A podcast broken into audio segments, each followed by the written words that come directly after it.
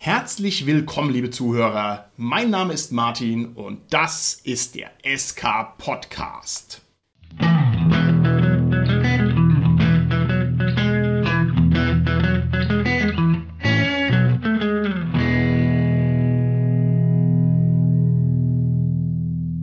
Bei mir heute im Studio sind meine lieben Gäste, der Richard, der Carsten und der Holger. Richard hier. Hallo, hier ist der Carsten. Ja, hallo, der Holger hier. Das Thema unserer heutigen Folge ist die D&D Produktflöte.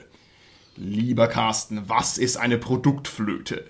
Also ich habe den Begriff mal von Markus Plötz in seinem Vlog äh, gehört, wie er letztendlich, das glaube ich war auf DSA Crowdfunding Projekte bezogen, eben die ganze Fülle an verschiedenen Produkten zu einem Oberthema beschreibt. Und da ja, hat er es etwas selbstironisch als Produktflöte bezeichnet. Hervorragend. Also das Wort Produktflöte, wenn man es googelt, man kriegt nur DSA-Treffer. Ja, aber das wird ab sofort das neue Wort sein, das also in jeder Folge vom SK Podcast ungefähr neunmal fällt, weil es nämlich genau, wie es der Carsten schön sagt, die Gesamtheit der Produkte zu einem Thema beschreibt. Also, heute die D&D Produktflöte. Dazu müssen wir zwei Sachen vorneweg sagen. Zum ersten, eigentlich ist es ein total abseitiges Thema, sich über die D&D-Produktflöte zu unterhalten. Aber wir vom SK Podcast, wir sind großherzig. Wir sind Mäzenaten, wir sind Förderer der Kunst und unser erklärtes Ziel ist es, winzigen Nischenrollenspielen auf dem umkämpften Markt der Rollenspiele eine Chance zu geben.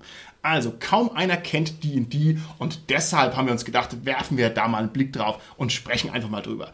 Zweitens, jetzt ist der etwas ehrlichere Disclaimer, wir sind alle keine Dean-Dealer, jedenfalls nicht der Uralt-Cast, der Rumpfstamm des SK-Podcasts. Wir haben alle so ein bisschen unseren blinden Fleck auf D&D und deshalb ist bei uns der Richard mit dabei, um uns gegebenenfalls streng und wissend zu ermahnen und uns quasi zu korrigieren, wenn wir Blödsinn reden. Wirst du das tun, Richard? Ja. Sehr gut. Und deswegen haben wir natürlich ein Perspektivenproblem. Das müssen wir auch nochmal ganz klar sagen. Haben wir ja bei der letzten D&D-Folge auch schon gesagt. Wenn jetzt jemand ein alteingesessener D&Dealer ist, dann wird er wahrscheinlich mehr wissen, als wir wissen. Nein. Richard, das verstehe ich nicht, das musst du erklären. Naja, vielleicht mehr als ihr, aber nicht mehr als ich. Oh, wow, wow. Das war schon die erste pädagogische Watsche, die ich mir zu Recht zugezogen habe.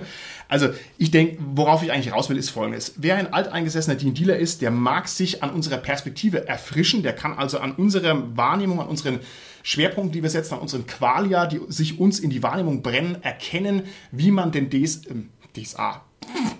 Wow, Nachteil. Dankeschön. Ich habe jetzt für diese ganze Folge des SK Podcasts den Nachteil, danke sehr, also, was ich sagen wollte, ist D&D, wie man nämlich D&D wahrnimmt. Ne? Das ist nämlich äh, vielleicht dann interessant. Und wenn man jetzt ein Neuling ist, der nicht so viel Ahnung hat von D&D, dann kann man sich natürlich an unsere Seite stellen und kann also sich unsere Perspektive zu eigen machen und profitiert vielleicht davon. Okay. Ich würde gerne vorneweg als erste einleitende Frage von euch, meine lieben Cast, wissen, welchen Stellenwert nimmt denn D&D in eurer Rollenspielsammlung ein? Und das erste Wort hat selbstverständlich hier der Richard. Ja gut, das mag jetzt vielleicht dann doch ein bisschen schwierig erscheinen, aber es ist nicht das größte System in meinem Regal. Richard. Aber es nimmt auf jeden Fall sehr viel Regalmeter in meinem Regal ein. Gerade die Forgotten Realms als Kampagnen-Setting nehmen, glaube ich, ein ganzes Billigregal, also so einen Abschnitt eben ein. Und dazu kommen halt eben die ganzen Bücher. Ich habe in, in den ganzen Jahren halt viel ausgemistet, weil ich halt gewisse Editionen einfach nicht mehr spiele. Dementsprechend habe ich nur noch die fünfte Edition und so ein paar ja, Systeme, die, die, die angelehnt sind, ich will jetzt mal keine anderen Namen nennen, noch in meinem Regal stehen. Ja. Okay, alles klar. Carsten, wie ist es bei dir? Man sagt, du hättest eine kleine Rollenspielsammlung. Ja, und in meiner Rollenspielsammlung ist D&D letztendlich nur ein kleiner Teil.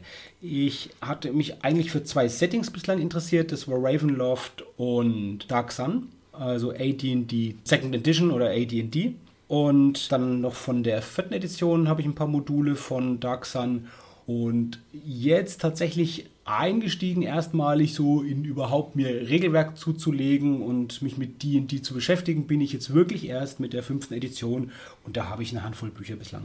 Also wenn man sich die Wüste vorstellt, als wäre sie die Rollenspielsammlung von Carsten, dann ist die die wie so ein paar vereinzelte Sandkörner, die man da reinwirft. Äh, trifft Ja, ja. das vom Sprachbild zu? Ja, ja, wie bei Dark Sun, wo dann einfach zu viel Magie gewirkt wurde und dann nicht mehr viel übrig geblieben ist und alles verdorrt ist und nur noch Sand ist und da so ein paar kleine Fundamente, die noch so dastehen. Aber die wachsen ja jetzt. Ja? So, Okay, so, man okay. sieht so ein paar so Gewächse, die auch wirklich in der Wüste gedeihen können und ja, die wachsen jetzt und wird größer, D&D.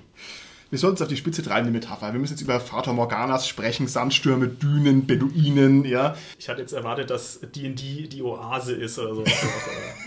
Nicht bei einem DSA-Spieler. ja, ist richtig. Lieber Holger, wie schaut's bei dir aus? Da ich ja sehr wenig Rollenspielprodukte überhaupt habe, also ich habe fast überhaupt nichts von den D&D-Büchern. Eigentlich gar keins von den wirklichen Rollenspielbüchern. Nee, wenn ich überlege, wirklich keins. Ich habe ein paar Romane, die in älteren Welten quasi von Dungeons Dragons spielen. Aber sonst, ja, also wie gesagt, selber von den Büchern habe ich nichts. Wir haben das jetzt halt so gelöst, dass äh, ich ein paar ausgeliehen hatte für die Besprechung. Genau. Okay, bei mir ist es so, D&D nimmt also einen wachsenden Anteil in meiner Sammlung ein und auch einen sehr teuren wachsenden Anteil. Da werden wir auch darüber sprechen. Das ist ja jetzt nicht gerade ein easy-to-go Mitnahme-Rollenspiel, was die Bepreisung angeht, sondern muss ich da schon sehr gut überlegen, was man sich da zulegt.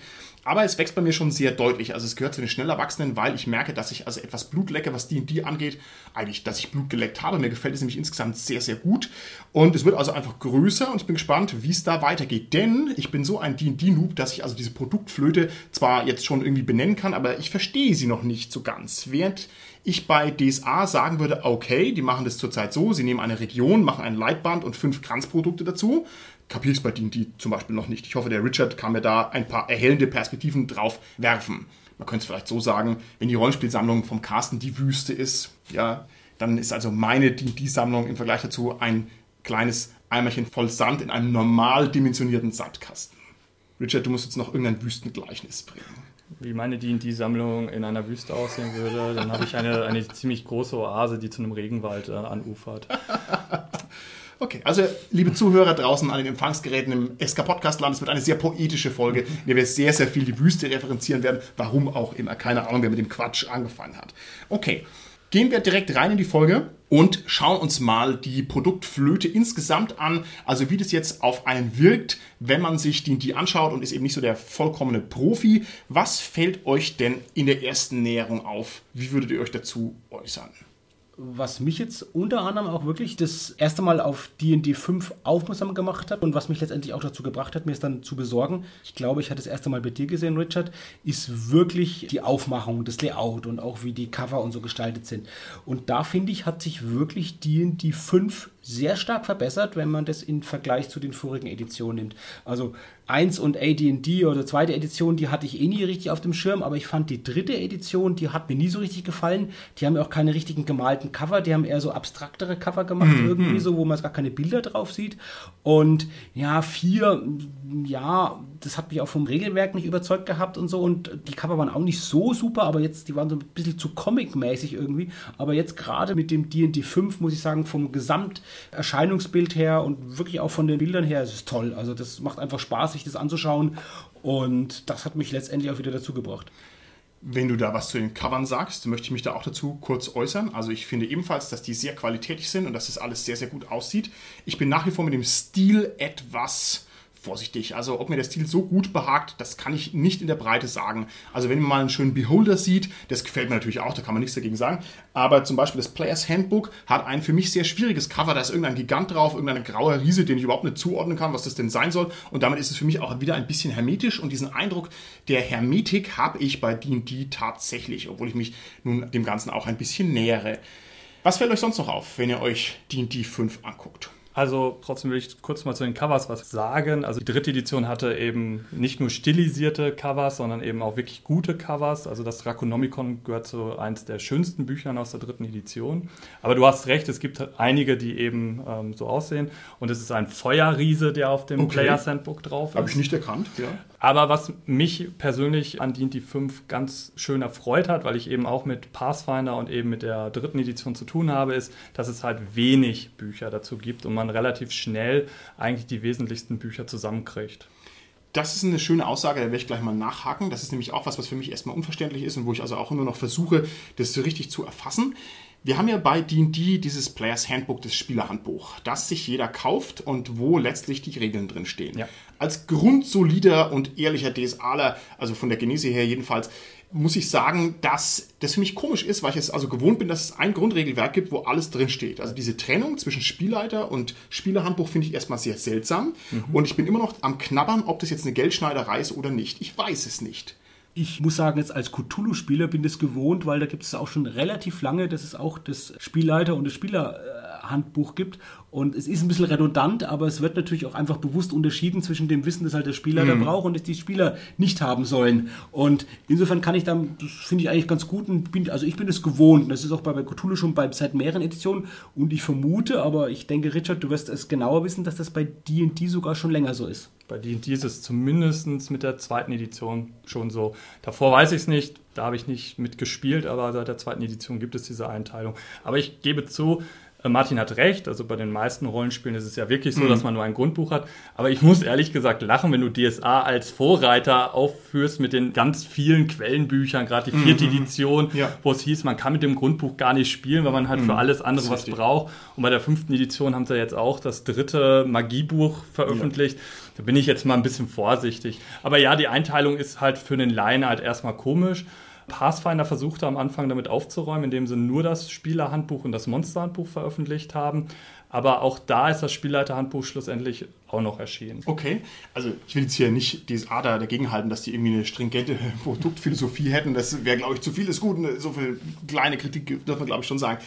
Aber nichtsdestotrotz ist es erstmal seltsam. Also mein erster Zugriff auf die ganze Angelegenheit war der, dass ich gesagt habe, oh, das kostet 50 Euro, das brauche ich für jeden Spieler. Dann habe ich ja gleich mal 250 Euro raus, einfach nur für die Grundregeln. Das schien mir erstmal sehr viel zu sein im Vergleich zu einem Regelwerk, was man anderswo kauft. Ist natürlich auch Quatsch, weil in der großen Runde manche kaufen sich, manche kaufen sich nicht und ich brauche auch das Grundregelwerk halt zwei, dreimal oder was. Also das wird sich dann ausmitteln in letzter Konsequenz. Du hast aber natürlich recht, dass der Spielleiter mehr zahlen muss. Er will ja die Grundregeln haben, das heißt, er braucht das Players Handbook. Wenn er keine große Erfahrung hat oder eben auch die magische magischen Gegenstände haben möchte, dann braucht er das Spielleiterhandbuch oder das Dungeon Masters Guide und er braucht das Monsterhandbuch, damit er überhaupt diesen Kontext an, mhm. an Kreaturen überhaupt hat. Ich meine, im Players Handbook stehen schon ein paar Sachen drin und es gab halt von Wizard, wo sie die fünfte Edition veröffentlicht haben, auch, sag mal, so eine Light-Version, wo alles schon mal so akribisch drin stand, womit man schon mal anfangen kann. Aber ja, schlussendlich muss ein Spielleiter 150 Euro ausgeben wenn er sich die Bücher nicht irgendwo leiht, um das Spiel halt wirklich spielen zu können. Aber das ist meiner Meinung nach eben die Sache der übersetzten Sachen, weil Gale Force 9 da die Preisstruktur macht und nicht der amerikanischen. Okay, interessant. Da kannst du vielleicht später auch noch einen Satz dazu sagen, wenn wir genauer nochmal über die Preise sprechen. Es geht ja noch ein bisschen weiter. Man hat dann offensichtlich nicht nur das Players Handbook, was man eben braucht, sondern es gibt dann auch diese Erweiterungen, die irgendwie namentlich schon mal schwer zu kriegen sind. Da steht dann also nicht drin Players Handbook 2, sondern es heißt da zum Beispiel Xanatas Guide to Everything oder Volos, wie heißt es? Volos irgendwas? Almanach der Monster oder so? Genau, Allmacht der Gegner oder irgendwas. Also jedenfalls, es gibt noch Erweiterungsbände, wo ich jetzt zum Beispiel im Erstzugriff gar nicht wüsste, sind die jetzt für die Spieler gedacht, sind die für jeden Spieler gedacht, sind die für den Spielleiter gedacht oder sind die so Universalbücher? Also da scheint mir das Ganze auch ein bisschen erstmal undurchsichtig zu sein in der ersten Näherung klar, wenn du erstmal mit D&D 5 konfrontiert wirst, ist es erstmal schwierig. Als D&D 5 gerade auf den Markt kam, gab es eben ganz viele Earth Arcana heißen sie, glaube ich, also Web-Erweiterungen, wo halt mhm. viele Regeln äh, neu aufgegriffen worden sind. Und diese ganzen Web-Erweiterungen sind eben in dem Xanatas-Buch drin. Das heißt, es ist eigentlich, kriegst du online alles, aber wenn du es halt komprimiert in einem Buch haben willst, ist das Xanatas Guide to Everything eben genau das. Es ist halt eigentlich ja, wenn du ein bisschen tiefgehender noch rein willst, wenn du sagst, D&D 5 ist cool, aber es soll noch ein bisschen mehr dazu kommen, dann ist das ganz nett, mhm. aber du brauchst es nicht. Und genauso ist es mit dem Volos Guide to the Monsters. Es hat diesen Titel, weil früher gab es zur Second Edition eben diese Volos Guides, die halt wirklich so Stadtführer waren mhm. oder Regionsführer. Und dieses Buch soll sich halt mit den Monstern ein bisschen tiefgehender auseinandersetzen. Es ist halt nicht einfach ein Monsterverriss wie das Monster Manual, wo halt alle Monsters halt charakteristisch so drinstehen, sondern es beschreibt halt viel mehr. Es versucht ja. halt verschiedene Monstertypen einfach mehr detailliert zu beschreiben. Das ist ja auch sehr schön. Ich will es ja nicht als Kritik verstanden wissen, was ich jetzt hier sage. Also das Volus-Buch ist ja hervorragend, also ist schön irgendwie teilweise in-game geschrieben und hat einen guten Spin drin und ist sehr lesenswert und ist sehr kompakt. Also das soll es mal nicht als Kritik gemeint sein, sondern einfach nur mal als Erfahrung, wie man sich diesem Ganzen nähert und was man da eben für Eindrücke hat. Ich gehe mal direkt weiter. Jetzt haben wir schon ein bisschen gespöttelt über die Preise. Ich zumindest habe ein bisschen gespöttelt über die Preise. 50 Euro für ein Rollenspielprodukt finde ich saftig. Und zwar, weil ja so gefühlt, das stimmt auch nicht, aber gefühlt kostet jedes Ding 50 Euro. Und 50 Euro für alles ist schon echt ein ordentlicher Schlappen. Was sagen wir denn dazu? Ist es die neue Welt der Rollenspiele oder sind wir hier durch die Übersetzung und durch die Lizenz irgendwie hinten dran in der Preisstruktur oder was, was ist da los? 50 Euro für ein Buch. Mein lieber Herr Gesangsverein, das kostet in der Herstellung ja halt 3 Euro wahrscheinlich, ne? Wenn es nur übersetzt ist, müssen sie es nicht mal selber schreiben. Was ist mit den Preisen los? Meine Info ist eben die, dass Gale Force 9 durch Wizard of the Coast eben gesagt bekommen hat, also 50 Dollar soll halt dieser Listenpreis sein und das haben sie halt eben in Euro mhm. übersetzt. Und da kann wohl Ulysses auch gar nichts dran machen. Das heißt allerdings nicht, dass man an die englischen Bücher nicht günstiger kommen kann.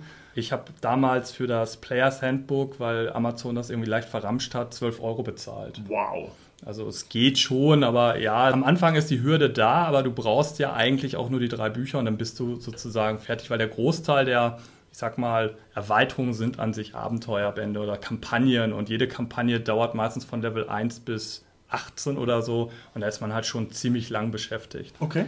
Ich vermute, dass es was mit der Buchpreispennung in Deutschland zu tun hat. Also Listenpreis 50 Dollar in Amerika heißt das halt nicht, dass dann im Endverkauf überall 50 Dollar ja. kostet, weil da kann halt jeder so ein bisschen gucken, was er als Händler vom Preis machen will. Ja. Und die gehen ja dann schon, denke ich, runter, so 10 Euro oder so, noch mehr mhm. ein bisschen. Und in Deutschland ist aber halt klar die Buchpreisbindung, das heißt 50 Euro sind dann 50 Euro was auch gut ist für die kleinen Buchhandlungen, ganz klar. Aber bedeutet halt auch, dass das halt einfach nur für 50 Euro zu haben ist. Mhm zum Thema trotzdem, also ich denke, du hast recht, Carsten, bei der ganzen Sache. Aber Ulysses hat letztens veröffentlicht, dass die sechste Auflage des Spielerhandbuchs schon vergriffen war, bevor sie quasi ausgeliefert worden ist, weil halt so viel vorgekauft wurde und dass sie jetzt schon dabei sind, die siebte Auflage zu machen. Also scheint halt schon ziemlicher Bedarf auch da zu sein, die auch diese Preise wohl zahlen. Ja, und man muss auch sagen, der Bedarf kommt ja nicht aus der hohlen Hand, sondern das Zeug ist auch einfach sehr gut. Wir werden es jetzt auch noch ein bisschen darstellen, warum das im Wesentlichen interessante Produkte sind. Man muss natürlich dazu sagen, 50 Euro auf den Tisch zu legen, ist eine Hausnummer und vielleicht ist diese Folge auch insofern interessant und hat einen gewissen Mehrwert, dass wir da also durch die Hölle gegangen sind und haben das also uns besorgt und dass also jeder vielleicht nun ein bisschen, ja, selber nochmal abwägen kann, unter Zuhilfenahme unseres Eindrucks, ob er das denn auch wirklich tun will. 50 Euro ist vor allem auch deswegen eine schräge Bepreisung, weil eben die kleineren Produkte fehlen. Ich hätte erwartet, in meiner Naivität, es gäbe zum Beispiel eine günstige Kurzabenteuerlinie irgendwelche kleinen Dinger, wo man sagt, naja, kostet halt nur 15 Euro oder 20 Euro. Aber die gibt es nicht. Warum gibt es die nicht? Ich glaube, das einzige Produkt meines Wissens nach, das eben davon abweicht, ist halt diese Einsteigerbox, die ja schon in der SK Podcast-Folge besprochen wurde. Und die Schwertküste Und kostet auch nochmal 10 Euro weniger, aber das zerstört Aha. ja im Prinzip die Regelhaftigkeit ja. nicht. Also ich komme zu einem Produkt, was jetzt erst vor kurzem für den europäischen Markt verfügbar geworden ist, nämlich die Essential Box. Die geht zumindest in die Richtung. Okay, warum gibt es keine einzelnen Abenteuer? Wieso gibt es keine Abenteueranthologien, die billig rausgehauen werden? Was ist da los mit D&D, Richard? Jetzt sag mal. Ich denke mal, das ist eine Designerentscheidung gewesen, dass wir gesagt haben, wir bringen zwar ähm, Anthologien raus, also sie haben ja ein paar Bücher, wo halt mehrere Abenteuer drin sind, aber eben keine einzelnen mehr. Und sie haben halt die Politik gehabt, dass sie zwei, drei Bücher maximal im Jahr rausbringen. Und äh, da haben sie halt gesagt, einzelne Abenteuer lohnen sich da wohl nicht, sondern wirklich Kampagnen oder eben Quellenbücher. Okay, Abenteuer sind ja eh ein bisschen das Stiefkind der Rollenspielproduktflöte. Egal bei welchem Rollenspiel, die verkaufen sich ja generell schlecht, was sehr schade ist. Aber so ist es nun mal. Wahrscheinlich wissen die schon, was sie tun. Finde ich trotzdem komisch. Immer einen generellen Fuffi hinlegen müssen, finde ich sehr seltsam. Werde ich wohl auch noch ein bisschen brauchen, bis ich mich daran gewöhnt habe. Mir ist aufgefallen, dass diese Bücher, die sehr regellastig sind, unbedingt drei Lesezeichen bräuchten. Und als ich mich da eingelesen habe, ich habe, was weiß ich, da ich da alles reingezwickt habe. Erst legt man sein Smartphone rein als Lesezeichen, dann hält man Finger rein, dann hält man zweiten Finger rein und dann irgendwann ist es nicht mehr aufzulösen, dann bastelt man sich Lesezeichen. Also da bin ich ganz schön dran gescheitert beim Handling dieser Bücher. Bin ich da der Einzige oder wie ist es euch da ergangen? Ich gebe dir recht, dass Lesezeichen schon schön wären, aber es ist, glaube ich, immer noch nicht bei allen so angekommen, dass das der Stand der Dinge ist, was ich auch immer sehr schade finde. Gut, jetzt ist diese Folge eine Produktflötenfolge. Das heißt, die große, tiefe, innere D&D-Folge, die sich sozusagen um die Kohärenz und um die Art des Spiels dreht, die steht vielleicht noch aus. Das heißt, ich will gar nicht so darauf abzielen, aber mir ist schon aufgefallen, dass das ein ganz anderes Regelniveau hat als zum Beispiel das Schwarze Auge. Da gibt es auch ganz viele Regeln, aber bei D&D ist alles sehr viel durchdesignter. Es gibt sehr viel mehr Regeln. Die Texte sind sehr viel crunchiger an vielen Stellen. Und jetzt muss ich sagen, ich empfinde das als sehr, sehr angenehm. Es triggert natürlich den gamistischen Spieler. Also es geht schon darum, dass du dir überlegst, wie wird mein Barbar die meisten Trefferpunkte raushauen und wie kriegt er seine Rettungswürfe am höchsten. Und jetzt würde ich gerne wissen von euch, habt ihr den Eindruck, dass D&D einen speziellen Spielstil aktiv bedient oder nicht? Wie seht ihr das? Ich würde schon sagen, dass D&D eigentlich den Dungeon Crawler bedient, weil das System eigentlich darauf ausgelegt ist. In der fünften Edition merkt man aber, also ich habe ja eben viel mehr Editionen gespielt und in der fünften merkt man, dass sie versuchen, in die Narrative trotzdem mehr zu gehen, mhm. dass sie den Hintergründen äh, mehr ja, Gewichtung verleihen, dass man halt eben diese Inspiration hinzugefügt hat mit Bünden und Nachteilen und solchen Sachen. Das gab es ja vorher gar nicht. Also früher war es ja wirklich nur dieses Durchstrukturierte, man optimiert seinen Charakter, man macht das Abenteuer und die Abenteuer zeigen ja immer noch dieses Map-Verhalten. Ne? Man hat halt diese Battle-Maps überall in den Büchern drin für jede Station, wo man halt sich durchgrindet.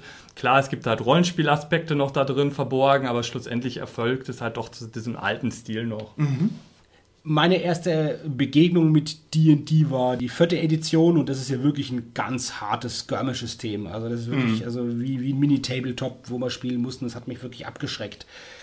Richard, was ich gerne wissen würde, du hast gerade ja auch die Battle Maps erwähnt. Sind die denn obligat jetzt immer noch in der fünften Edition? Also der vierten waren sie es ja auf jeden Fall. Da konntest du nur mit Battle Maps spielen, da ging das nicht ohne. Oder würdest du sagen, man kann jetzt auch D&D fünfte Edition ohne Battle Map spielen, wenn man es nicht mag? Mhm. Also es ist folgendes, in der vierten Edition und auch in der dritten Edition war es eigentlich obligatorisch, man musste Battle Maps nehmen.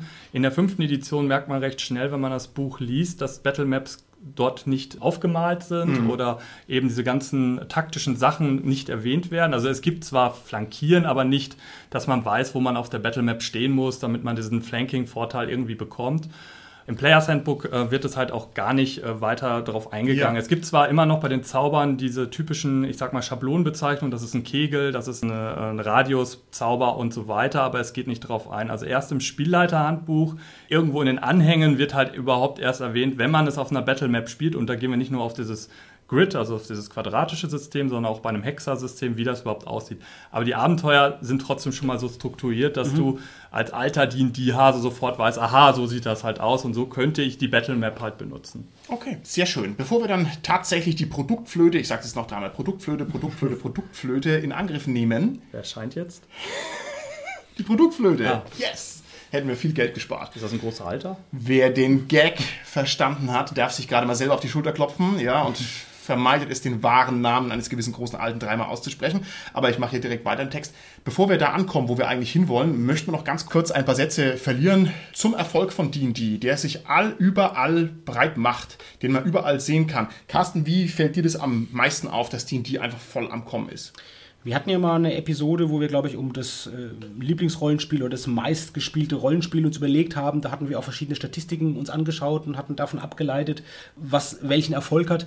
Und da gab es eine Statistik, an die erinnere ich mich noch, das war Roll20 von so einer Computer-App, wo man Würfelwürfe simulieren kann, wenn man online spielt dass da, glaube ich, die, weiß nicht, 90 Prozent oder 85 Prozent aller Leute, die, die mitgemacht haben bei der Umfrage, die haben D&D gespielt. Also D&D war an Platz 1 und dann kam lange, lange, lange, lange nichts, bis dann irgendwann ein anderes Rollenspiel kam. Mhm. Und bei den deutschen Umfragen, die wir uns so angeschaut hatten, da war es ja auch so, dass D&D wirklich mittlerweile, muss man sagen, da so bei den Top 5 oder sogar bei den Top 3 Rollenspielen ja, ja. immer wieder dabei ist. Und Ihr hattet es ja auch gerade gesagt, mit diesen Auflagen jetzt, achte, neunte Auflage, Richard, hast du, glaube ich, gesagt. Das ist jetzt die siebte ne? also, rauskommen, äh, ja. Genau, siebte Auflage. Das zeigt ja auch den ja. riesigen Erfolg, die das hat mit dem. Also, Wiewohl es natürlich erstmal noch nichts sagt, weil man ja nicht weiß, wie groß die Auflagen sind. Man kann ja auch sieben sehr kleine Auflagen machen, aber ja. das ist natürlich ein anderer Sound schon mal, hast du völlig recht, als wenn sie jetzt noch, wenn sie jetzt nicht schaffen, ihre erste Auflage zu verkaufen. Und wir hatten ja auch schon in anderen Folgen immer wieder darüber gesprochen, über diese YouTube-Kanäle, die jetzt letztendlich mit vielen Let's Plays Leute wieder auch neu zum Rollenspiel bringen und dafür auch Werbung machen. Und ich glaube, da hat wirklich D&D 5 auch nochmal eine Riesenwelle in den USA losgelöst ja. mit neuen Channels, die sich gemacht haben und die wirklich der, ja, Matt Mercer zum Beispiel, die ja wirklich tolle, tolle D&D-Runden äh, leiten.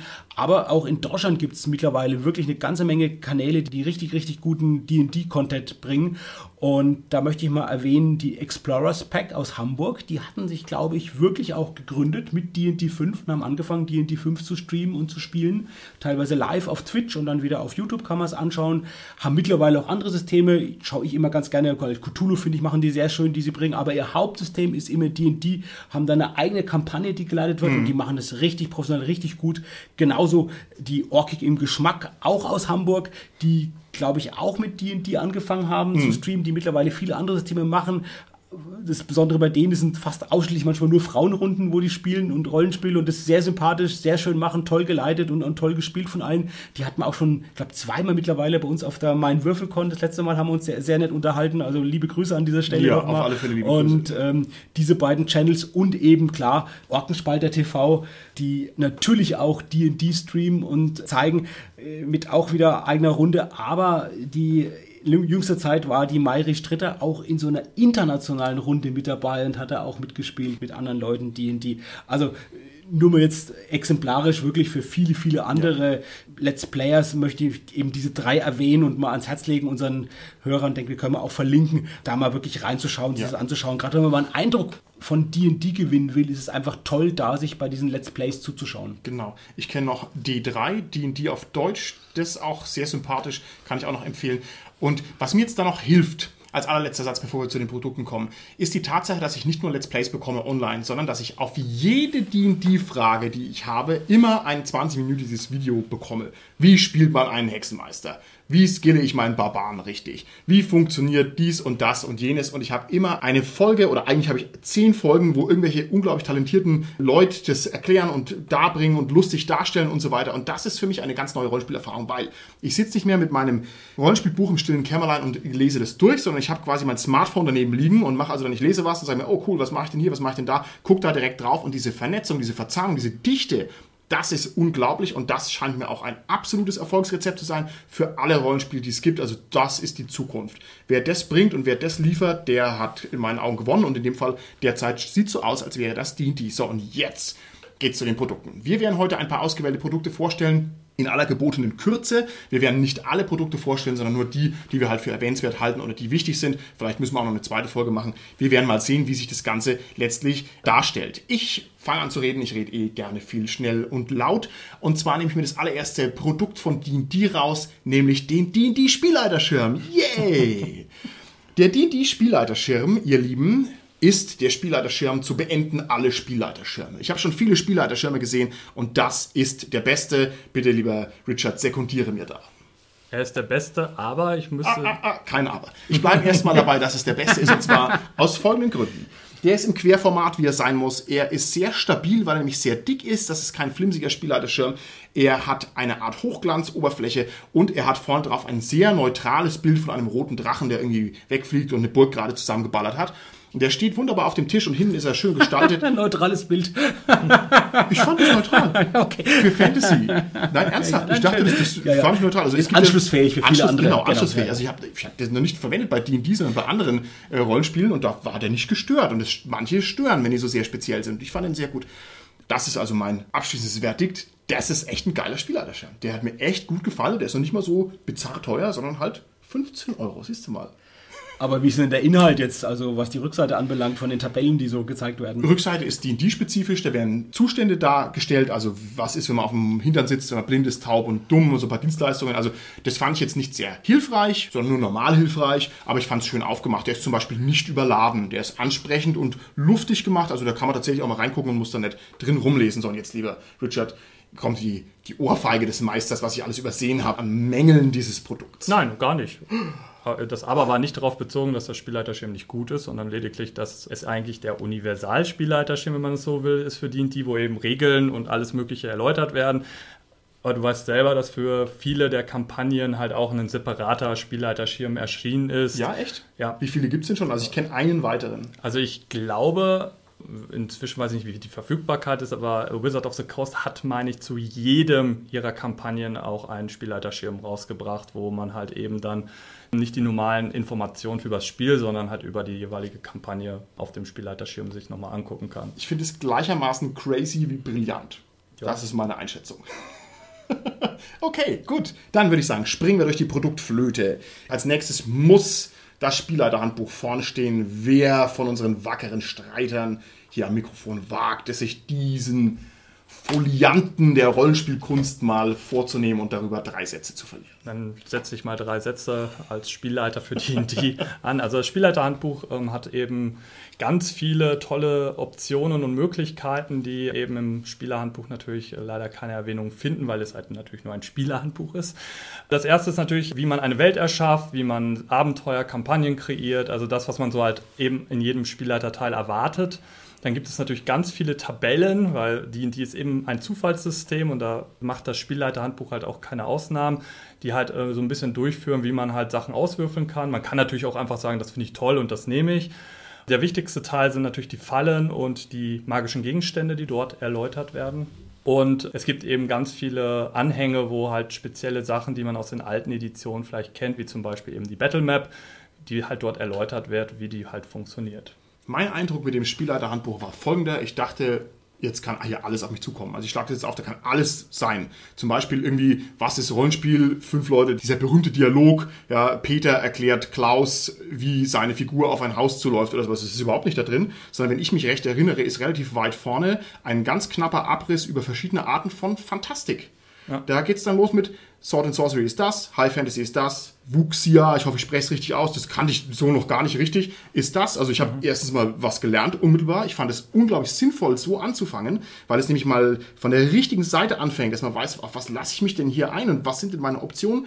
Und das hat mir wahnsinnig gefallen, dass es so strukturiert war. Also es ist ein cleveres, aufgebautes Buch. Ja, das Worldbuilding ist ja eben wichtig, ja. dass man halt weiß, welche Fantasy spielt man, ja. wie sehen die Gottheiten aus, gibt es überhaupt mehrere Gottheiten oder nur eine, was steht im Vordergrund und auch wie man anfängt, baut man halt erst die komplette Welt ja. auf oder fängt man halt eben in dem kleinen Dorf an.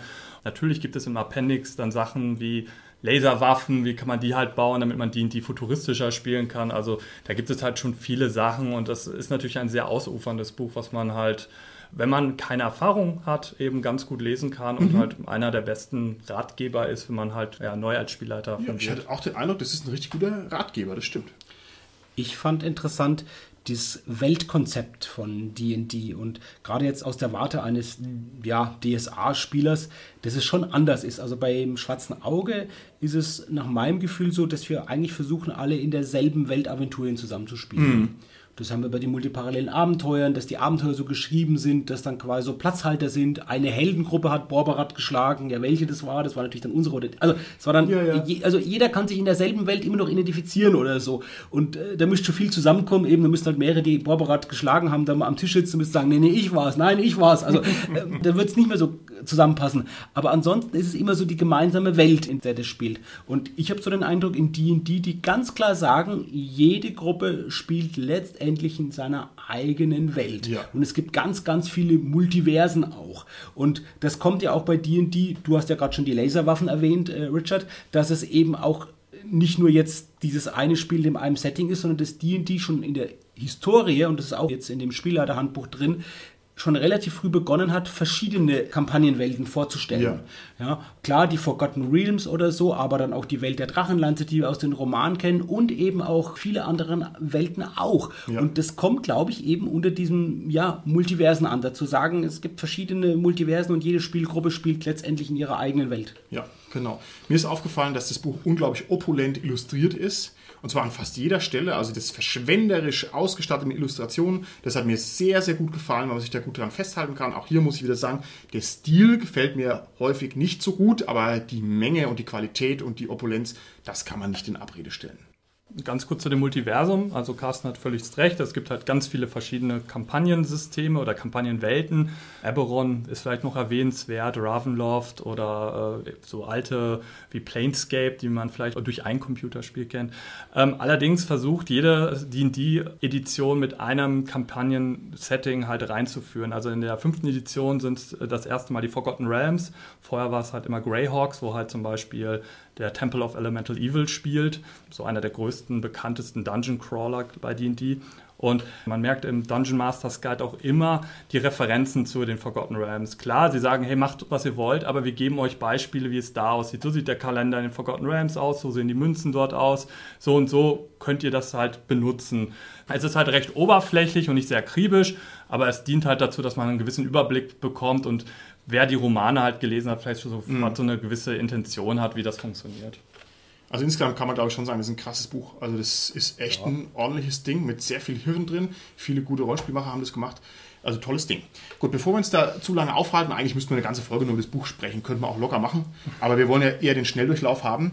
Reiße ich schon wieder das Zepter der Rede an mich und danach verspreche ich, bin ich erstmal länger leise und werde mal mich kurz äußern zum Spielerhandbuch. Das Spielerhandbuch hat mich jetzt begleitet auf einen längeren Urlaub und zum Unwillen meiner Urlaubsbegleiter habe ich also meine Nase da nicht rausbekommen, habe mir das sehr intensiv zu Gemüte geführt, mit der Absicht, demnächst mal ein bisschen D&D aktiver zu werden und habe mich also eingelesen in diese ganzen Klassen und Figurenkonzepte, die es da gibt und bin also da echt wie die Jungfrau zum Kind gekommen, musste mich erstmal rantasten an diese für mich ungewöhnliche Art, dass ich irgendwie kein Baukastensystem habe, wo ich irgendwie sehr frei mir meine Figur zusammenbauen kann, sondern dass ich relativ streng festgelegt bin, dass ich nur wenige Wegscheiden habe bei meiner Figurenentwicklung, die dann so oder so weiterlaufen, musste mich an ein neues Magiesystem rantasten und es ist unglaublich interessant und für mich war es ganz erhellend, ja, wie gesagt, wie gamistisch das Ganze ist. Also da ist sehr feingliedrig ausgetüftelt, wer was kann und wann wer was kann und wie diese Sachen alle funktionieren. Und das hat mich bisher an D&D immer abgeschreckt, als braven DSAler.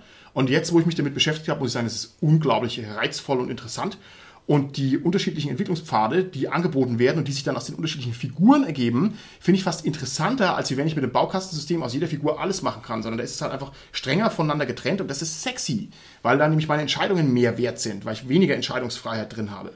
Und es macht es ja auch einfacher irgendwie. Ja, ja. Dass ich dann sage, okay, was spiele ich jetzt? Ich lege mich dann fest und dann ist schon relativ determiniert, ja. wie es weitergeht. Und ich habe nicht so viele Möglichkeiten, die ich bedenken ja. muss. Ich muss nicht zwischen 30 Optionen dann ja. entscheiden, sondern halt eben zwischen ein paar ausgesuchten Optionen. Ich empfand die Regeln als schlank, muss ich sagen. Es ist kein regelschweres System und das ist ja auch mal ein fetter Pluspunkt. Es läuft halt dann schon auf ein ziemliches Runtergeklopfe von Lebenspunkten raus, für mein Gefühl. Und da würde ich dann auch den Richard fragen, ob man sich die, die so vorstellen muss, ob es das letztlich ist. Das heißt, ein endloser, immerwährender Encounter-Kampf, weil so wirkt es nämlich. Aber davon abgesehen ist es leicht zu verstehen und leicht zu vermitteln und es hat mir sehr viel Spaß gemacht. Und ich habe also auch, wie gesagt, das Smartphone genutzt, es lag daneben und jede neue Klasse, die ich mir angeguckt habe, habe ich mir gleich mal drei Videos dazu angeschaut und diese Bereicherung war unglaublich erhellend und es hat mir sehr viel gegeben. Und mir hat es auch Bock gemacht, mir diese Zaubersprüche mal durchzulesen. Wie lange habe ich das schon nicht mehr gemacht, mich mal in so ein Magiesystem reinzudenken? Also großartig. Ich kann dieses Spielerhandbuch absolut empfehlen. Das hat mir richtig Spaß gemacht, mir das anzuschauen. Auch hier einziger Kritikpunkt, viele Illustrationen für mich befremdlich, weil ich einfach diese Hintergründe nicht kenne. Also dann habe ich irgendwelche Figuren, die ich nicht zuordnen kann und denke mir, hä, wieso sieht denn der aus wie ein Sumerer? Oder warum ist der jetzt nachtschwarz oder so? Und ich verstehe es halt einfach nicht, ne? Das war ein bisschen seltsam für mich. Aber ansonsten tolles Ding. Ich würde ganz kurz den Xanatas Guide to Everything. Vielleicht sagen wir dazu immer noch die deutschen Begriffe, bloß dass man es im Ohr hat. Xanatas Ratgeber für alles? Ich glaube schon. Ich ja. glaube auch. Okay würde ich kurz vorstellen. Das ist eigentlich eine Erweiterung für das Spielerhandbuch. Vielleicht auch ein paar Punkte, die den Spielleiter vielleicht auch noch ganz interessieren könnten, weil eben ein paar erweiterte Regeln sozusagen drin sind. Aber schlussendlich finde ich ihn eher für Spieler interessant weil für jede Klasse sind natürlich noch ein paar zusätzliche ähm, Archetypen dabei, wo, wo, man ihn halt weiterhin spezialisieren kann. Es gibt halt eben noch ein paar neue Zauber dazu. Es gibt Namenslisten, ich mag Namenslisten. Die darf man allerdings nur bei Fantasy ein bisschen genauer nehmen. Es gibt nämlich auch eine Namensliste für verschiedene Länder, mhm. verschiedene Sprachen. Und da hake ich ganz kurz ein.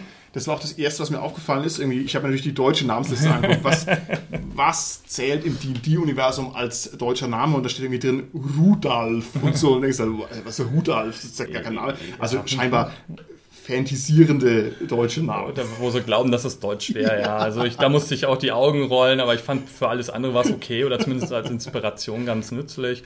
Und es ist auf jeden Fall ein Buch, wenn man halt wirklich lange D&D 5 spielt, äh, was man sich auf jeden Fall zulegen sollte, um halt äh, mehr Möglichkeiten zu bekommen. Also ich fand es eigentlich sehr schön, wie schon gesagt, man kann die ganzen Erweiterungen auch online sich anschauen. Die wurden damals alle von Wizards veröffentlicht, so ich weiß nicht in welchem Turnus.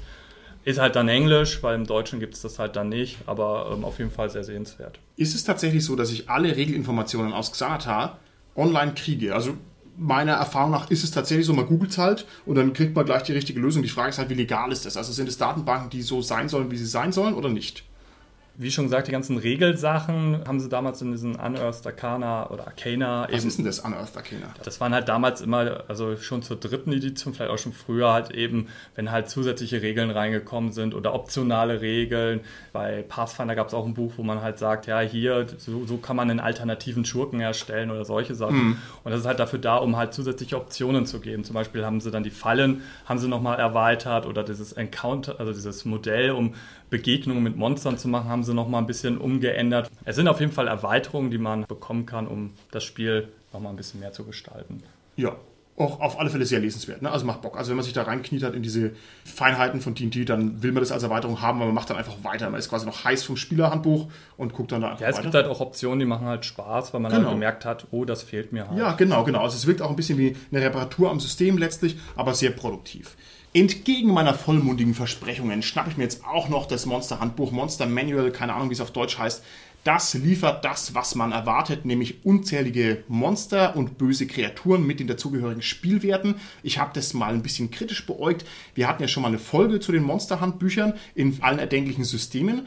Und mir ist aufgefallen, dass die, die darauf achtet, dass kein Werte- und Sonderfertigkeiten-Overkill stattfindet, sondern für mein Gefühl haben die sich selber beschränkt auf jeweils drei Sonderfertigkeiten und drei besondere Aktionen. Das kann man nicht generalisieren, die weichen davon auch ab. Aber so in der Breite fiel mir das schon auf, dass die darauf geachtet haben, dass es irgendwie handelbar ist und nicht so völlig explodiert. Und da habe ich gleich gedacht, Daumen hoch, Jungs. So muss es sein, ja, nicht übertreiben. Ob es dann in der Praxis auch so funktioniert, das kann ich nicht sagen, ob das nicht doch ein Riesengewühle wird.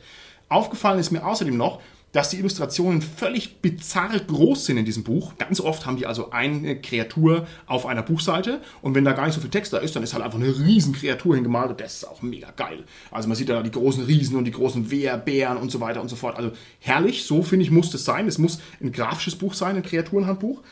Und als allerletzter Satz dazu noch, es ist schön, was da für D&D Evergreens drinstehen, die also sogar mich berühren. Da sehe ich dann den Gedankenschinder, da sehe ich dann den Betrachter und den Beobachter, da sehe ich den Mimik und so, wo ich halt sage, geil, das stelle ich mir unter D&D vor oder diese verschiedenen Farbdrachen, die dann diese Drachenfarblehre durchziehen. Sehr lesenswert und sehr schön und ich kann bis auf das mangelnde Lesezeichen eigentlich kaum Kritik anbringen. Das ist ein geiles Buch. Das ist natürlich nicht das einzige Monsterbuch, das es äh, mittlerweile für D&D gibt. Also es gibt jetzt noch äh, zwei weitere, die stelle ich jetzt gleich vor. Das eine ist, das danach kam, nach dem Monster Manual, das ist äh, Volus Almanach der Monster. Und das ist so ein, ja, also ich finde auch, dass es ein bisschen ein komisches Produkt ist, weil das einerseits für den Spielleiter eher gedacht ist. Ne? Der braucht ja eigentlich die Monster. Aber es sind da auch Informationen drin, wie man als Spieler sich quasi neue Figuren, die jetzt nicht die typischen Fantasy-Völker sind, bauen kann. Zum Beispiel kann man sich dann eine Echsenmenschen-Figur bauen. Da sind halt dann die Regeln drin, wie das funktioniert. Ist halt so ein bisschen für beide eigentlich gedacht. Beziehungsweise, naja gut, wahrscheinlich kauft sich eher der Spielleiter und leitet es dann halt mal dem Spieler aus, wenn der sagt, ich will jetzt mal einen Echsenmenschen spielen. Aber der muss es natürlich auch erstmal wissen. Ansonsten ist es ungefähr so aufgebaut, das erste Drittel des Buchs sind nochmal mehr Details zu den bekannteren Feinden. Da stehen dann zum Beispiel zehn Seiten Details über die Gedankenschinder, also die Mindflayer drin. Das ist ja ein intelligentes Volk, die haben ja eine eigene Kultur und so weiter und da wird das so ein bisschen beschrieben. Und da werden halt verschiedene andere Feindesvölker sozusagen im Detail noch ein bisschen weiter beschrieben. Da kommt, wie schon erwähnt, das Kapitel über die neuen Völker, die man verwenden kann. Und dann kommen nochmal im Detail, wie im Monster Manual auch, einzelne Monster, passend natürlich ein bisschen zu den vorherigen Kapiteln, mit ihren Wertekästen und sehr schönen, oft großen Illustrationen. Da ist zu jedem Monster eine Illustration Mhm. drin oder mehrere. Also es schaut super, super, super aus. Weil du gerade über Illustrationen sprichst, hake ich dann nochmal nach. Bei dem Monsterhandbuch habe ich natürlich ganz pingelig und fieselig nachgeguckt, ob da irgendwo ein Stilbruch drin ist. Und das ist ja ein Riesending, das Monsterhandbuch. Ich weiß gar nicht, wie viele Seiten es hat, aber das wird schon sich den 300 Seiten nähern. Und die Illustrationen sehen alle aus wie aus einem Guss, bis auf, glaube ich, zwei Stück habe ich gefunden, wo offensichtlich irgendein anderer Zeichner mit einem anderen Stil dran war. Und das muss man halt auch erstmal hinkriegen, dass du da dermaßen viele Illus hast und die wirken alle so, als wären die genau so gewollt. Und dann ist wahrscheinlich bei dir ähnlich, ne? Also ich habe jetzt nicht so detailliert geguckt wie du, aber die schauen alle ziemlich gleich aus vom Stil her, ja. Ich finde nochmal die Frage des Adressaten interessant. Du hast ja schon gesagt, das richtet sich sowohl jetzt an Spielleiter, aber auch an Spieler. Vom Titel her heißt es ja Volos Almanach. Ja? Und äh, so viel ich weiß, ist der Volo ja auch eine Gestalt in der Welt von Dungeons and Dragons. Ist es also auch vielleicht auch noch eine dritte Perspektive, vielleicht auch bei diesem Xanatas oder so, könnte es ja genauso gelten. Also ist da noch eine dritte Perspektive dabei, die sagt, naja gut, das ist jetzt jemand, der diese Monster eben beschreibt, ein, ein Monsterforscher in Dungeons and Dragons, irgend sowas in der Art? Also ja, das ist schon so ein bisschen die, sagen wir mal, Rahmenhandlung oder die Aufhängung dieses Buchs, dass man sagt, das ist so geschrieben, dass es halt ein bekannter Forscher, der Volo, geschrieben hat. Aber das merkt man in den Texten nur teilweise, finde ich. Unsere Hörer wollen das SK-Podcast-Wort dafür hören, Holger?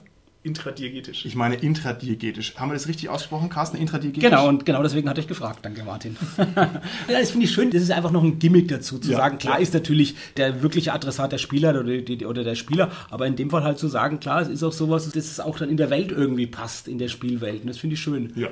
Also wie gesagt, es ist nur teilweise so, das ist jetzt nicht, dass die Texte genauso geschrieben sind, dass es äh, intradiagetisch ist, sondern es ist eher so, dass da nebendran ist nochmal so ja. ein kleiner Kasten, wo halt der Kommentar von Volo irgendwie drin steht dazu. Da müssen wir sagen, es ist intradiegetisch verbrämt. Genau in die gleiche Kerbe schlägt eins der neueren Produkte, das ist Mordenkainens Tome of Foes. Wie heißt denn der deutsche Titel dafür? Also es gibt noch keine offizielle Übersetzung ah, von dem Buch, deswegen, okay. ich habe es halt auf Englisch jetzt mir angeguckt. Also das ist halt jetzt dann eher so in Richtung Greyhawk, weil Mordenkainen eine bekannte Greyhawk-Figur. Genau, und also das ist vom Aufbau her ähnlich. Das ist eher so ein bisschen Greyhawk-zentrisch ähm, und da werden dann auch so jetzt ein bisschen die klassischen Völker nochmal im Detail betrachtet. Also die Zwerge, die Elfen, bei den Elfen auch die Drow. Und ja, also Halblinge und Gnome zum Beispiel. Und das geht dann auch wieder genau in dieses, wir geben euch das gleich an die Hand, dass ihr das auch spielen könnt. Also da sind dann auch Werte dabei, dass man diese Figuren halt spielen kann, beziehungsweise noch mehr Details dazu. Mir ist bei Mordekainens Tomb of Foes aufgefallen, dass da ein ausführliches Dämonenkapitel drinsteckt. Ich habe irgendwie mal die Tieflinge mir angeguckt, weil ich immer das so lustig finde, dass es so einen deutschen Namen hat. Das, über den stolper ich jedes Mal. Und da gibt es auch, wie gesagt, viele dargestellte Dämonen. Das ist ja jetzt im Kosmos von D&D nicht ganz unheikel, weil wir haben ja schon gesagt, es gab mal so eine Satanic Panic und die haben also mit dieser ja, satanistischen Kiste wenigstens kokettiert und haben dadurch also auch viel Aufmerksamkeit und Kritik auf sich gezogen. Und jetzt habe ich mir nicht nachgeguckt, wie gehen jetzt damit um. Und ich fand das eigentlich knüppelhart. Also da war nicht viel Blätter vom Mund genommen, sondern das ist also alles hier schön, diese Namen aus dem Alten Testament ein bisschen äh, verbrämt. Da heißt es halt dann nicht Belzebub, sondern heißt es halt Baal, Zabab oder was. Also man sieht es halt auf den zweiten Blick spätestens sofort, wo das herkommt. Fand ich interessant. Richard, sagst du da noch was dazu? Ja, gerne. Zur zweiten Edition haben sie die Namen umbenannt. Dann waren es nicht mehr Dämonen und Teufel, sondern eben die Batetsu und die Tenari, heißen sie, soweit ich das noch richtig im Kopf habe. Und in der dritten Edition waren es dann wieder Teufel und Dämonen, aber sie hatten immer noch diese Unterkategorie, dass sie eben Batsu oder Batetsu mhm. und Tenari hießen. Und dementsprechend ist das so geblieben. Okay, und da stützt sich aber heute keiner mehr dran, weil ich meine, es ist 2019 pfeift drauf. Ähm, ich sag's mal so, es gibt bei der World of Darkness ein Spiel, das heißt Demon the Fallen, wo man halt gefallene Engel spielt. Also hm, ich glaube, danach stört sich keiner mehr. Okay, interessant. Ja, genau, also die Dämonen, das ist auch quasi am Anfang nochmal so ein größeres Kapitel, wo das alles äh, im Detail beschrieben ist. Diese Detailsachen, das ist wieder so ungefähr die Hälfte von dem Buch und die andere Hälfte sind dann einzelne Monster und das ist wie in den letzten zwei Büchern auch schon super geile Illustrationen und informative, kurze Texte. Ja. Und das habe ich bei Volos Almanach jetzt nicht erwähnt, aber das hat der Martin ja schon gesagt. Die halten sich relativ gut zurück mit den Sonderfertigkeiten auch bei fast allen. Also bei natürlich irgendwie dem mächtigen Dämonen, der hat natürlich irgendwie mal zehn Sonderfertigkeiten, aber es hält sich wirklich im Rahmen. Und ich finde das unerhört wichtig, weil es einfach das Handling sicherstellt. Wenn das ausufert, das ist für mich ein richtig hartes K.O.-Kriterium für ein Rollenspiel. Und da ist eben die, die Haarschaft dran vorbeigeschrammt. Ich meine, das ist gamistisch und komplex und diffizil. Aber hier bei den Kreaturen, bei den Monstern haben sie sichtlich darauf geachtet. Das finde ich sehr, sehr gut. Ich kritisiere was an den letzten beiden Büchern. Sie sind sehr voll mit irgendwelchem Zeug. Ich finde, da fehlt ein bisschen die gerade Linie. Also gerade das letzte, Mordekainens Tomb of Foes, wirkt erstmal wie eine historisierende Hintergrundgeschichte für die D&D-Welten und dann wird es aber zu einem Monsterhandbuch. Das gefällt mir nicht, weil ich finde, das ist ein seltsamer Mischmasch mir wäre es lieber gewesen, die hätten alle Monster in ein Monster Manual rein und dann die Historie davon abgetrennt. Ja gut, ich finde, dieser Band versucht halt etwas zu beschreiben, was vielleicht in dem normalen Monster-Handbuch halt nicht so wichtig ist, nämlich eben diese verschiedenen Ebenen, also die Planes werden, glaube ich, im Modern mhm. Canes ähm, Buch halt ganz gut beschrieben. Und diese ganzen Konflikte, die halt da eigentlich nur stattfinden, die man halt in den normalen Reichen halt nicht mitbekommt, dass eben auf der ersten Hölle, also auf der ersten Ebene der Hölle findet halt ein ewiger Kampf zwischen den Dämonen und den, den Teufeln halt statt und ähm, eben was passiert eben in einem Shadowfell oder was existiert auf der Feuerebene, dass halt eine Stadt der E3 äh, besteht, die da halt ihre Sachen machen, das interessiert ja normalerweise nicht. Und dieses Buch versucht halt diesen Schwerpunkt meiner Meinung nach rauszunehmen. Und sie versuchen den Schwerpunkt halt eben nicht auf die vergessenen Reiche zu nehmen, sondern eben auf die Greyhawks, was ja damals eben diese allumfassende Welt war, deswegen ist es ja auch Mordenkaines das sieht man auch bei manchen Zaubern, ist er ja auch drin. Es gab früher viele Zauber, wo Morden Keynes halt im Namen stand, weil das halt eben ein bekannter Zauber ist, wie Melf, der eben seinen Säurepfeil irgendwann mal erschaffen hat. Okay. Also ich hätte sonst noch die Essential Box, die ist eben erst vor kurzem im europäischen Markt erschienen, vor ein paar Monaten eben schon auf dem amerikanischen Markt. Es ist, wenn man es möchte, eine Erweiterung zu der Einsteigerbox spielt auch in derselben Region, hat sogar eine Karte von der Region dabei das, ja, und von der Stadt. Also war ich schon sehr, sehr verblüfft und hat auch Würfel dabei, dass man so diese Vorteilsmechanik und eben ein paar mehr Sechsseiter, dass man halt eben ein paar mehr Würfel zur Hand hat.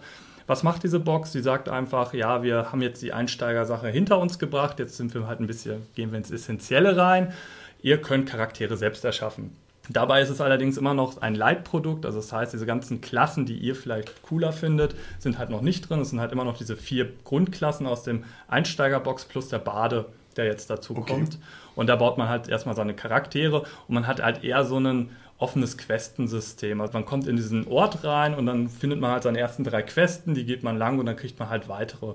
Und es hat halt eine Rahmenhandlung und eben diese Questen, die man halt nebenbei machen kann. Und das ist eigentlich ganz schön für den Anfang, weil es halt eben auch jemanden ranführt, weil man ja, ich sag mal, stringent durch den Plot in der Einsteigerbox geführt wird, ist das hier ein bisschen offener. Klar, man hat auch hier so Levelentscheidungen, das sollte man machen, aber es gibt halt auch so verdeckte Level, die man halt erst machen kann, wenn man halt sagen, mal sagt, oh, wir wollen einfach durch den Wald gehen und gucken, gucken, was wir finden. Mhm. Und es nimmt halt einen mehr an die Hand. Es hat zum Beispiel für die magischen Gegenstände, die drin vorkommen, gibt es halt Karten, die kann man auszahlen. Man kann die Questen den Leuten auch geben, ja, was man halt gerade macht. Schön. Es gibt sogar eine Mechanik dafür, wenn man alleine spielt. Das ist so ein bisschen wie Neverwinter Nights. in Neverwinter Nights spielt man ja auch einen Charakter alleine. Das ist ein Computerspiel, falls es nicht mehr so geläufig ist. Und hier kriegst du halt auch so einen Sidekick an die mhm. Hand, der dich halt ein bisschen ergänzt, damit man das theoretisch auch alleine spielen kann.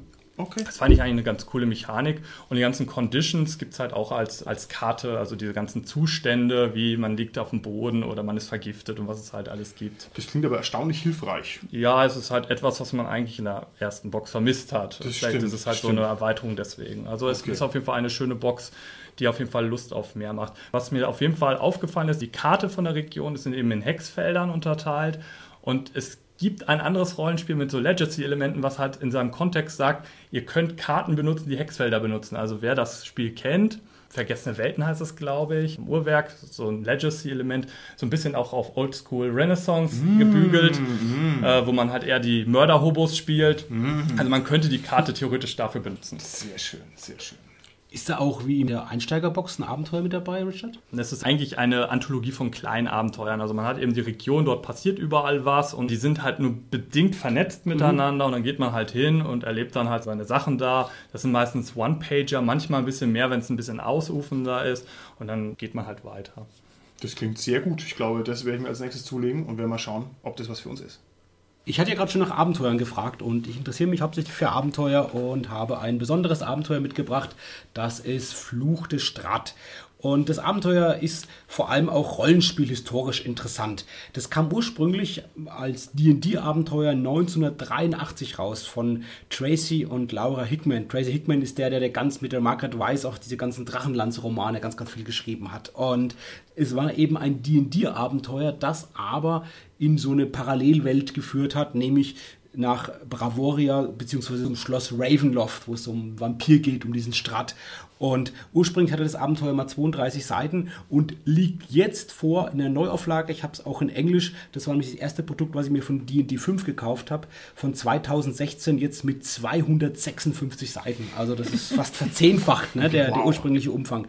Zwischendurch habe ich auch noch eine Version. Ich glaube, es gab verschiedene Versionen. Ich glaube, es gab auch mal eine 3,5 Version von dem Abenteuer. Ich habe eine Version von AD&D, nämlich von Ravenloft. Dieses Abenteuer hat ein eigenes Setting begründet, nämlich dieses Ravenloft, wo es eben verschiedene Domänen gibt, von dem Strat, von diesem Vampir, aber auch von anderen Dämonen und so gibt es noch eigene ja, Standpunkte und die sind alle irgendwie so miteinander verbunden. Und da gab es auch in Deutsch mal zu AD&D einige Publikationen davon. In Englisch gab es ganz, ganz viele zu Raven. Ravenloft und in Deutsch gab es eine überschaubare Anzahl. Ich glaube, insgesamt gab es auch nochmal vier Abenteuer dazu. Und eines von diesen vier Abenteuern war auch schon die Gruft des Grafen Strat. Das ist letztendlich genau wieder dasselbe Abenteuer. Da waren es dann schon mal 64 Seiten, also doppelt so viel wie im Original, die 32 Seiten. Und jetzt, wie gesagt, neu aufgelegt wieder mit 256 Seiten. Ist aber auch jetzt dieses Jahr 2019 auf Deutsch herausgekommen, eben unter dem Titel Fluch des Strat. Und ich weiß es auch vom Ulysses-Vlog, Markus Plötz, den wir heute auch schon einmal erwähnt haben, den Ulysses-Chef, hat da gesagt, das war wirklich das am meisten oder am dringendsten erwartete Abenteuer oder das Abenteuer, wo die schon immer wieder auch von Ulysses danach gefragt wurden, wann bringt ihr denn dieses Abenteuer denn auf mhm. Deutsch heraus? Das hatte auch in der Ursprungsversion schon ein paar Besonderheiten. Natürlich, du hattest es gesagt, Martin, auch schon, es ist klar ein Dungeon oder Richard, du hattest gesagt, es ist ein Dungeon-System und der Dungeon ist natürlich jetzt in dem Fall dieses Schloss von dem Grafen Strat halt nicht mehr unterirdisch, sondern halt überirdisch, mhm. aber so ein Schloss, das man halt erkundet. Es hatte aber ein paar Besonderheiten und die eine Besonderheit, die in der Ursprungsversion ist, beziehungsweise ich habe jetzt verglichen mit der Version, die ich auf Deutsch habe, eben mit diesen 64 Seiten und jetzt noch in der Version steht aber auch ein bisschen was im Abenteuer zu der Publikationsentwicklung drin, ist, dass das Ende offen ist. Also es gibt verschiedene Möglichkeiten, je nachdem, ob man es schafft, im Prinzip zu obsiegen oder nicht und da gibt es verschiedene Möglichkeiten, wie das Ende mhm. ausgehen kann. Eine andere Sache, die auch in der Ursprungsversion und jetzt in der aktuellen Version drin ist, ist, dass Spielkarten am Anfang für so eine Vorhersage genutzt werden. Da kommt eine Wahrsagerin von diesen, die heißen Vistani, das sind so ein fahrendes Volk, die haben eine ganz besondere Bedeutung in Ravenloft, weil die so ein bisschen auch zwischen den Ebenen, zwischen den Welten so reisen können. Die haben, die wissen um das Geheimnis so, wie die da durchkommen. Und da ist auch eine Wahrsagerin und die geht eben her mit Spielkarten, mit einem Tarot-Deck und sagt den Spielern bzw. eben ihren Charakteren da etwas voraus, was sie erleben können und gibt damit letztendlich wichtige Informationen zu dem Abenteuer und wie man den Gegner besiegen kann. Also über bestimmte Gegenstände, über bestimmte Informationen, die man bekommt und das kann man vor allem auch zufällig machen. Das ist also genau drin beschrieben, dass das halt zufällig gezogen wird und je nachdem, was man halt sieht, kriegt man halt andere Sachen gesagt, die man halt dann nutzen kann. Und es ist so beschrieben, dass man es sowohl mit Spielkarten machen kann, als auch mit einem besonderen Deck und das ist das Taroka-Deck. Und das gab es wohl früher auch schon mal und ist jetzt auch wieder neu aufgelegt worden, so, so ein schönes neues Deck, was man sich als intradiegetische Karten nehmen kann und äh, für das Abenteuer nutzen kann. Also ich glaube, das war wirklich sicherlich eines der ersten Abenteuer 1983, damals schon die Idee hatte, die, die Spielkarten intradiegetisch mit ins Rollenspielabenteuer reinzubringen. Ich finde es großartig, dass sich ein Abenteuer dieses Umfangs traut, da mit diesen Spielkarten zu arbeiten. Also einfach diese Idee, dass das Abenteuer einfach nicht festgelegt ist, sondern dass es halt sehr zufällig ist, ist doch grandios. Ich meine, das ist ja eigentlich wegweisend. Das heißt, dass das Abenteuer auf viele unterschiedliche Arten funktioniert. Das heißt, man kann es vielleicht sogar mehrfach spielen, das weiß ich gar nicht. Und es ist jedenfalls niemals gleich und das ist doch toll. Also das ist doch einfach eine echt coole, originelle und vor allem auch tragfähige, moderne Idee. Also Hut ab dafür. Im Abenteuer selbst geht es letztendlich darum, dass die Figuren erstmal in diese Welt kommen. Im Ursprungsabenteuer war es so, da kommt einfach ein Nebel auf und zack sind sie in Ravenloft. und in der Einmal neuen Fall. Version ist es jetzt so, dass es zumindest vier verschiedene Versionen gibt, wie sie nach Ravenloft kommen können, wie sie so angeworben werden können irgendwie. Und die vierte Version ist die Ursprungsversion. Die ist auch die kürzeste von allen. Die anderen drei sind viel länger beschrieben, wie sie da reinkommen können. Und letztendlich geht es schon darum, dass sie dann natürlich zu diesem Schloss Ravenloft äh, vordringen müssen und dann gegen diesen Strat kämpfen und da halt für den seiner Vorgeschichte was herausfinden müssen. Und er hat eine recht tragische Geschichte, die man vielleicht auch teilweise schon weiß. Das ist vielleicht ein Kritikpunkt, würde ich sagen. Wer jetzt schon Ravenloft kennt, die Welt vielleicht, und der aus der mhm. zweiten Edition, der weiß da natürlich schon einiges so ein bisschen, weil es natürlich auch in dieser Ravenloft-Box, die auch auf Deutsch erschienen ist, letztendlich auch drin steht. Da gibt es einige Sachen, die sind aus dem Modul übernommen, die stehen noch in der Box drin. Ich weiß da gar nichts, Carsten. Das Ja. heißt, ich muss das Abenteuer spielen. Yes, yes. Genau, und das ist das Schöne, wenn man es eben nicht kennt, ist das Abenteuer halt wirklich, finde ich, das ersetzt teilweise so ein bisschen auch die Ravenloft-Box, weil es halt sehr breit jetzt natürlich das ausweitet und schön auch beschreibt. Im Ursprungsabenteuer war halt nur ein Dorf drin und dann das Schloss und jetzt gibt es halt verschiedene Dörfer, verschiedene Schauplätze, eine alte Mühle, ein Tempel und, und, und. Also es gibt ganz viele verschiedene Schauplätze, die man jetzt bereisen kann. Und es ist auch so gedacht, es ist nämlich wirklich für Level 1 bis 10 Charaktere. Und Geil. eigentlich das Schloss ist dann, glaube ich, schon so Level 9 sollte man haben, um da reinzugehen und das zu bestehen. Das heißt, man ich will reißt halt vorher so die ganzen anderen Orte ab und kann da schon so kleine Questen machen. Ist auch nochmal so ein Kurzabenteuer nochmal drin, wo man auch nochmal aufleveln kann. Du Und- hast mich schon, du hast mich schon am Haken, lieber Carsten. Jetzt verrate mir nur noch, ist das Abenteuer geeignet für zwei barbarische Brüder? Dann spiele ich's. Glaube, den fehlt noch ein bisschen the brain, weil man da schon ein bisschen kombinieren muss und so ein bisschen, also nur mit Muskelkraft ist es, glaube ich, nicht zu lösen. Der, der Strat ist auch ganz schön durchtrieben und macht viele Sachen. Das ist, glaube ich, ursprünglich auch so die, das gewesen, dass es halt nicht so, so ein Dungeon-Abenteuer ist, wo fest ist, sondern du hast so einen Gegner, der über dem ganzen Dungeon steht, den Strat, der intelligent ist, wo auch beschrieben ist, wie der wie handelt, wie der sich verhält und was der macht und wo der wie auftaucht und, und wie er die, die Menschen manipuliert letztendlich, versucht vielleicht auch die Charaktere, aber gerade auch so, die in seinem äh, Landstrich leben und so das Ganze. Und, und das ist schon was, glaube ich, auch nochmal diesen intelligenten Gegner. Und ich glaube, zwei Barbaren wären dem nicht gewachsen. Wir werden es sehen, Carsten. Ich werde triumphierend das mit zwei Barbaren lösen. Ist, auch, ist auch natürlich toll grafisch gemacht, ganz viele Pläne, Landkarten drin, äh, ja, Zeichnungen von Figuren und so weiter. Also es ist einfach toll gemacht, wieder grafisch opulent, muss man sagen, das Ganze. Und ja, sehr viel zu lesen. Und es ist im Grunde genommen trotzdem irgendwie so ein bisschen ein einfaches Abenteuer, aber es ist, glaube ich, eines der beliebtesten, meistgelobtesten Abenteuer und weil es halt so viele coole Kniffe drin hat mit dem Ganzen. Mich hat es auch beim Lesen erinnert, muss ich sagen, an The Cursed Chateau, das hatten wir schon mal erwähnt Ja. in der Lamentation of the Ja. Flame Princess Folge. Ich soll es aber vielleicht anders sagen, nur weil ich es halt in einer anderen Reihenfolge gelesen habe, müsste man wahrscheinlich trotzdem sagen, The Cursed Chateau erinnert stellenweise an Fluch de Strat, weil das halt das frühere Abenteuer war einfach. Sehr schön. Gut, vielen Dank, lieber Carsten. Das ist offenbar ein tolles Abenteuermodul. Damit wir mal langsam wieder aus der Folge rauskommen, würde ich sagen, stelle ich jetzt noch zwei Kleinigkeiten vor, die bei mir hier noch auf dem Stapel liegen. Zum einen sind es die Spielkarten, und jetzt meine ich nicht das Tarot-Card-Deck, sondern ich meine diese Karten, wo die Zaubersprüche draufstehen und besondere Regelelemente. Da habe ich mir mal das Päckchen für die Kämpfer und für die Völker rausgelassen. Ich muss sagen, da war ich schwer davon enttäuscht. Die Schriftgröße ist winzig, die Karten sind zwar laminiert, aber sie sind sehr hässlich. Ich hätte mir da etwas mehr Artwork drauf gewünscht. Sie sind sicherlich trotzdem hilfreich. Der Richard hat gesagt, weil die das Magic-Karten-Format haben, kann man die gut sortieren und so, sind also gut zum Handeln. Aber da war ich also underwhelmed. Ich hatte mir da im Sinne der D&D-Opulenz sehr viel krasseres Zeug erwartet und irgendwie 15 Euro haben die gekostet. Das war es nicht wert, davon muss ich abraten. Und dann habe ich mir weiterhin besorgt die D&D Dungeon Tiles. Da hat man, glaube ich, auch schon mal Päckle davon verlost. Das sind also einfach zu drei Themensets. Einmal Dungeon, einmal Wildnis, einmal Stadt. Schöne doppelseitige Papperdeckel, sagt man in Franken, Kartonage-Objekte, die man dann auslegt, um seine Dungeons hinzulegen. Die sind sehr schön. Ob die im Handling gut funktionieren, das weiß ich noch nicht. Unter anderem sind es sehr viele. Das heißt, wenn man schnell irgendwas finden will, ich glaube, das wird schwierig. Aber schönes Spielzeug für ein alt gewordenes Kleinkind wie mich ist allemal. Also ich würde noch äh, schnell einen Rundumschlag machen, damit man ähm, noch ein paar Sachen sieht, die bei uns halt jetzt nicht erwähnt worden sind. Zum einen gibt es natürlich noch die anderen Kampagnen-Settings. Also die Vergessene Reiche hat ja das Schwertküste-Buch, was zumindest ein kleiner Umriss für die Herzlande sind, was so ein Kernbereich der Vergessenen Reiche sind. Und demnächst soll Eberron erscheinen, was halt ein bekanntes, ich weiß nicht, High-Fantasy, leicht Steam-mäßiges Setting ist. Ansonsten gibt es natürlich viele Drittanbieter, wo wir zu den Abenteuern kommen. Also es gibt eine große Online-Plattform, wo Leute ihre Abenteuer reinstellen. Und es gibt halt auch viele Drittanbieter, die eben D&D-Publikationen machen, teilweise auch mit ganz anderen Settings. Also es, Numenera gibt es als fünfte Edition. Das bekannteste Pathfinder-Modul um den Runenlord herum gibt es als fünfte Edition. Und sogar Herr der Ringe hat es in die fünfte Edition geschafft mit Abenteuer in Mittelerde.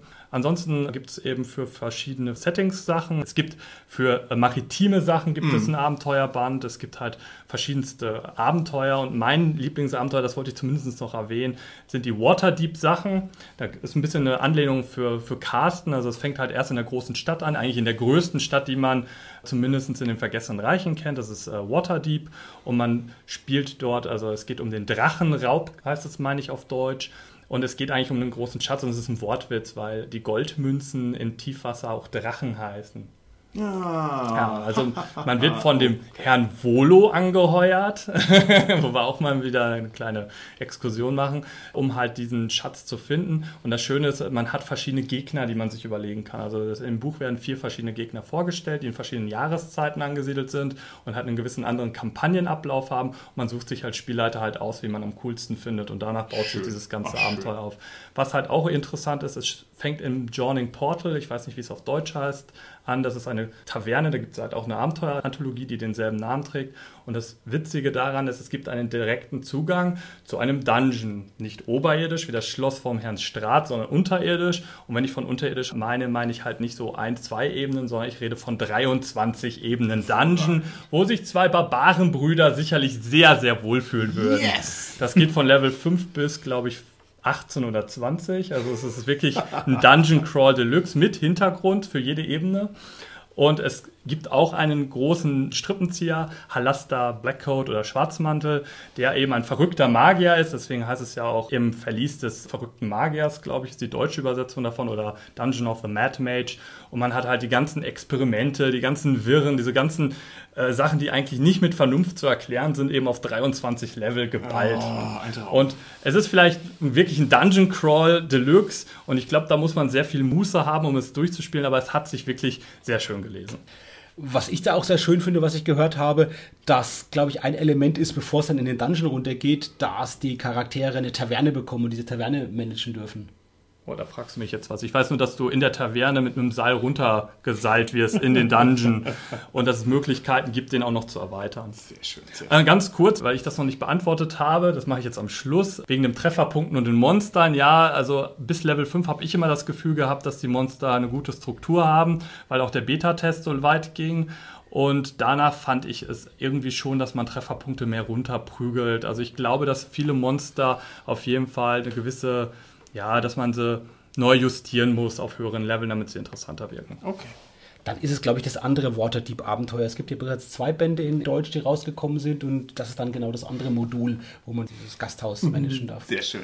Also freue ich mich sehr drauf. Gut, dann hoffe ich, dass wir, obwohl wir bis auf den Richard nicht ausgewiesene D&D-Experten sind, einen kleinen Überblick geben konnten, der vielleicht doch noch das ein oder andere Körnchen an Hilfreichem für unsere Hörer enthielt.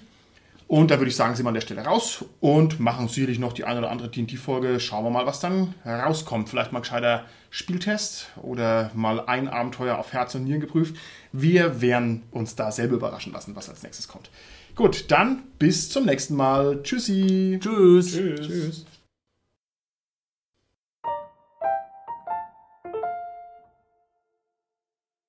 Martin, hast du eigentlich die Nebelmaschine im Studio jetzt angeschalten? Oh, ich kann gar nichts mehr sehen. Wo seid ihr? Es ist überall so neblig und so, so kalt auf einmal.